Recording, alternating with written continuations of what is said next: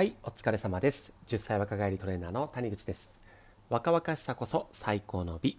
僕は都内でパーソナルトレーナーをやったりオンラインも活用してダイエットや姿勢改善を通じて若々しさのためのお手伝いをしています。はいじゃあ本日はね2本目です。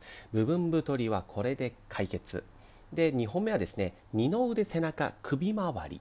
ね、この辺りにまあ体脂肪がついていたりたるみが気になりますっていう方向けにやっていきたいと思います。ね、これを知っていることでですね、まあ、そういうところの脂肪を減らすことができますし余分につけない、え方法をこれから教えていきますのでぜひね最後まで聞いてください。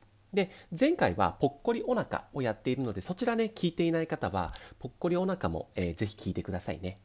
はい。ではですね結論からお話したいと思います、えー、二の腕背中首周りがねどうしても気になる方ね、なんか、あなた首がないわよとかね、二の腕がなんか振り袖になっててね、ノースリーブ着れなくなりましたとかね、えー、背中、なんかこう、下着の上にね、お肉がもうはみ出ちゃってるんですみたいなね、気になる方多いと思うんですけれども、そういう方がなぜね、そこに脂肪がついてしまうかっていうとですね、これはですね、油なんですね、油。これはついてる油じゃないですよ。摂取する油です。要は、脂質っていう言われるね、えー、エネルギー、栄養、油がねあの今言った二の腕背中首周りにつきやすいってことです。そういう性質を持っています。はい。皆さんなので上半身痩せたかったらね油をできるだけあの減らすことをお勧めします。でこれねちょっと具体的にお話ししていきます。えっと主な栄養素っていうのはですね三大栄養素っていうのをまずねちょっとお話ししたいんですけれども糖質ね。糖質って言われるものとタンパク質って言われるもの。そしてもう一個が脂質。この3つなんですよ。三大栄養素。これらが体を作ってます、まあ、その他にもね栄養素いくつかあるんですけどそこはちょっとはしょりますね。でこれら3つはですね、えー、カロリーを持ってるんです。カロリーね。カロリーを持っていて、えー、体の中でも、えー、体に及ぼす影響といいますか、ね、が全く異なります。でそれと別にですね体に吸収されるまでの経路っていうのもですね異なってくるんですよ基本的には糖質、タンパク質、え油でも一部ですね、に関しては、え腸から吸収されたら、え肝臓に行き、そこから全身を巡るようなイメージなんですね。けど、油って皆さんイメージしてみてください。油って水に溶けないですよね。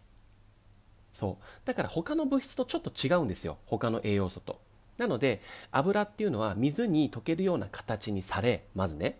そこから、えー、肝臓に行くのではなくリンパ管っていうところを通って一旦ね上半身を巡ります。上半身。お腹から胸の方そして鎖骨の方っていう風にぐーっと巡って心臓を巡ってそこから全身を巡りに巡ってから肝臓に戻ってくるようなイメージなんです。はい。だからその巡ってる途中でですよ脂肪をつけちゃうんですよ。上半身に。さっき言ったように。胸まあ胸だったらいいですよね。まだね。男性だったら嫌かもしれないけど。やっぱり鎖骨ってことは胸の、えー、胸のっていうか、えー、首周りであったりとかあとはま上半身巡っていくので二の腕だったり。あとは背中。ね。そういうところに、えー、脂肪をつけながら全身巡っていくっていうのがこれあの脂質の代謝経路。要は巡る道なんですね。はい、これが他の栄養素と異なるので脂質を、まあ、常にねよく摂る方であったりとか多めに摂取する方っていうのはやっぱり上半身に脂肪がつきやすくなります。はい、これねイメージしやすいのが皆さんアメリカ人どうですか？上半身すごく脂肪多いと思いません？日本とアメリカの違いで言うと圧倒的に油なんですよ。油の量が違います。もちろん食べてる量もありますよ。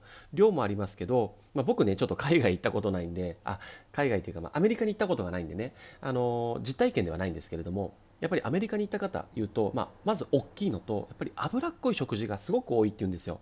飲み物も牛乳だったりね牛乳も脂質含みますからね。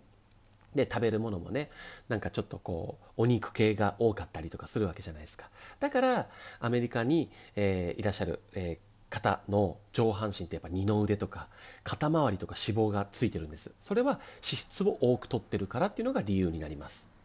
はい。これ根拠として多分ね皆さん想像して分かりますよね。日本人と全然体型違うじゃないですか。日本人ってどっちかって言ったら下半身の方が脂肪多いようなイメージですよね。でも外国人っていうのは足とかは細いんですけどあまあでも腰回りも結構ついてるか。だとしても上半身の体脂肪量は多分日本人に比べるとめちゃくちゃ多いと思うんですよね。まあそれがやっぱり油の取りすぎですっていうことです。はい。でもう一個補足としてお話ししておきます。ね。この油っていうのもいろんな種類があるんですよ。最近こう良質な油とか言うじゃないですか。でそういうふうにいろんな油があるんですけどざっくりざっくりいきますよ、えー、常温でも固体の油。要は動物の油とかです。とかバターとか。溶けないじゃないですか。で逆に調理とかで使うのは、えー、常温だと液体ですよね。でこれを、えー、分けることができて常温で固体の油を飽和脂肪酸って言います。でえ常温で液体の油を不飽和脂肪酸って言います。で飽和脂肪酸で飽和脂肪酸は動物性の脂肪が多いんですけれどもさっき言ったバターとかね多いんですけれども動物性の脂肪の方が脂肪として蓄積されやすいです。なぜなら、えーと、もうほぼほぼ何て言うかな何て言うかなもう、うん、形を変えなくていいというか効率を考えるとそうですよね。もともとだって動物の脂肪だったのを人間の脂肪に変えるのってもちろんなんだろう個体としては違うけれども形としては似てるじゃないですか。同じ脂肪じゃないですか。だから脂肪として蓄積されやすいんですよ。なのでお肉をいっぱい食べるとかねこの動物性の脂肪をたくさん取る方パンにバターをいっぱい塗るとかね、えー、ファーストフード大好きですみたいな方っていうのはより上半身につきやすくなるので気をつけてくださいはいだこれもねやっぱりさっきのアメリカ人のお話でもね合致するところかなと思うんですよねあっちはね本当にハンバーガーいっぱい食べるみたいですね聞いた話によるとサイズも大きいらしくてね、だからやっぱ上半身につきやすいということです。はい。いかがだったでしょうか？ね。まあまあ、あのー、ど、どこの回でお話ししたかちょっと忘れちゃったんですけど、現代ではですね、あの、糖質制限ダイエットって流行ってますよね。